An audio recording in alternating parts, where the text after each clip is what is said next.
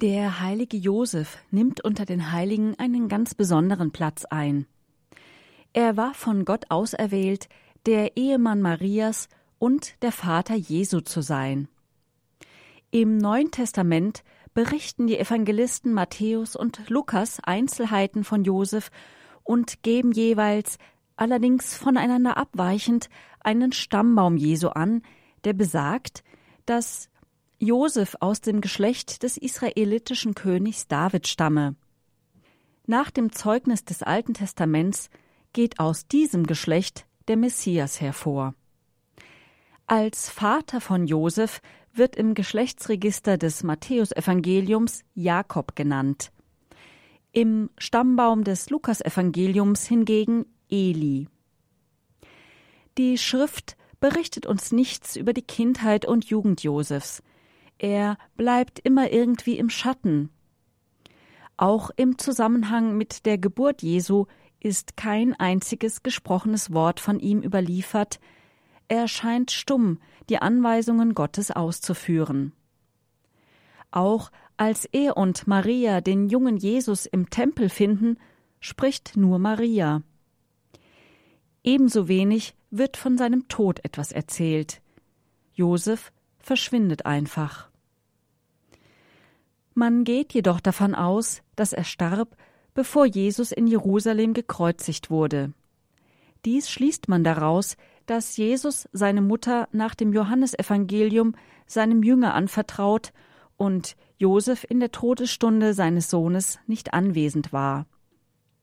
Sein Beruf wird mit dem griechischen Tekton angegeben, das damals so viel wie Bauhandwerker, auch Architekt oder Baumeister bedeutete und alle Tätigkeiten beim Hausbau einschloss.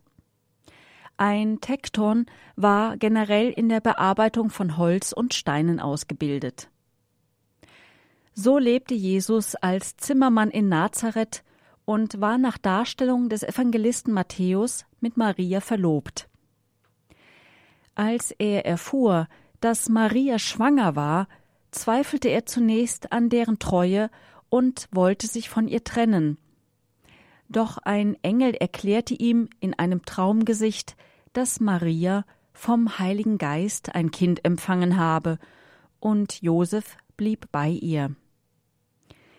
Weiter heißt es, der Ziehvater habe dem Kind den Namen Jesus gegeben, wie es der Engel geoffenbart hatte. So wird Josef in seiner Aufgabe, auf Erden Vater des Sohnes Gottes zu sein, bestätigt. Wegen einer von den Römern angeordneten Volkszählung musste er mit der schwangeren Maria nach Bethlehem reisen, wo Jesus geboren wurde.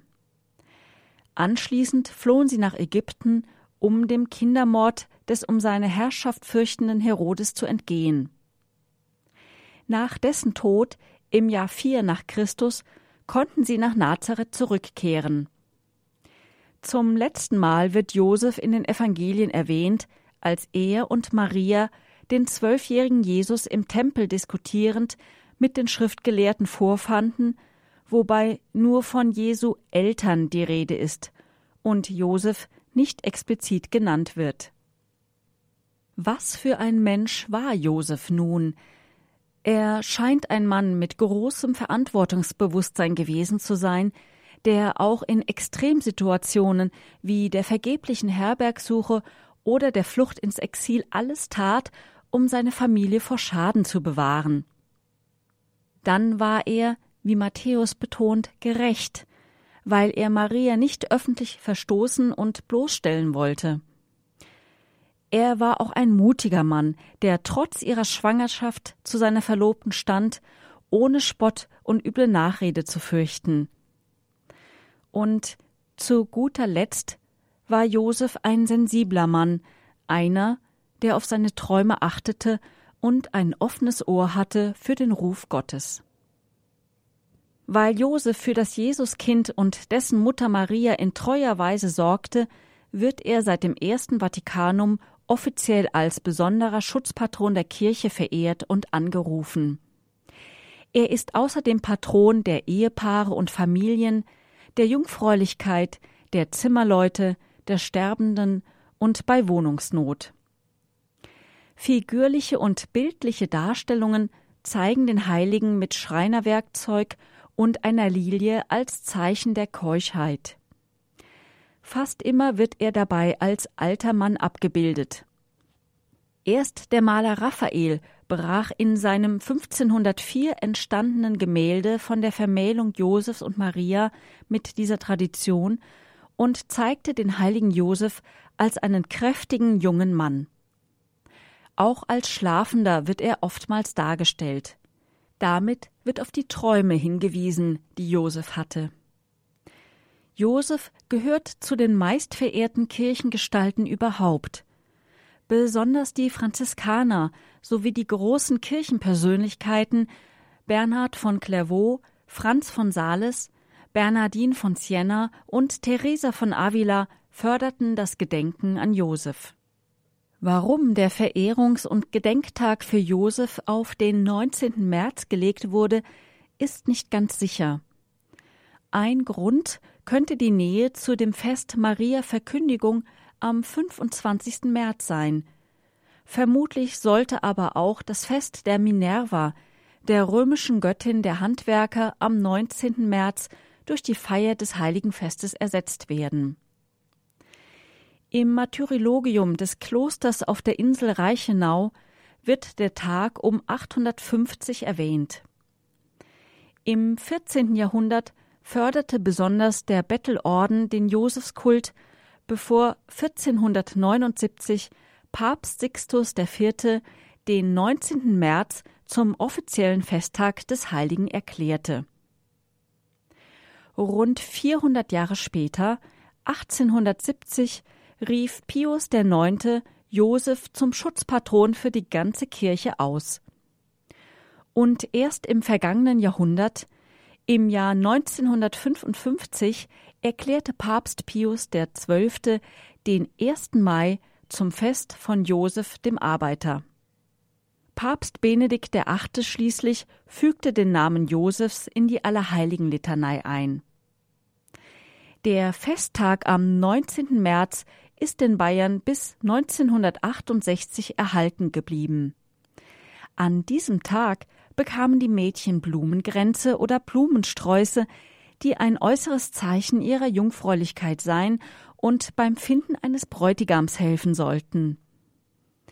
Jungverheiratete steckten sich sogenannte Josefsringe an, um gegen Versuchungen gerüstet zu sein.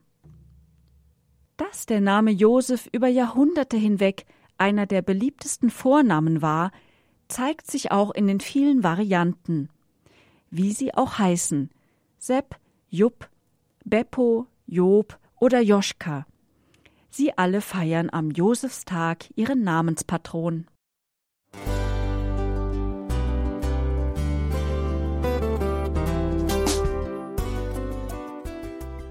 Liebe Zuhörerinnen und Zuhörer, vielen Dank, dass Sie unser CD- und Podcast-Angebot in Anspruch nehmen. Wir freuen uns, dass unsere Sendungen auf diese Weise verbreitet werden. Dieser Dienst ist für Sie kostenlos. Für uns ist er allerdings mit einem nicht unerheblichen finanziellen Aufwand verbunden. Deshalb sind wir für jede Spende dankbar. Alle Bankverbindungen unserer Spendenkontos können Sie über unsere Homepage horeb.org unter dem Menüpunkt Spenden einsehen. Dort besteht auch die Möglichkeit, online zu spenden. Natürlich nach den neuesten Sicherheitsstandards. Sie können diese Informationen auch bei unserem Hörerservice unter der Telefonnummer 08328 921 110 erfragen. Ich wiederhole die Rufnummer 08328 921 110. Vergelt's Gott für Ihre Unterstützung. Ihr Pfarrer Kocher.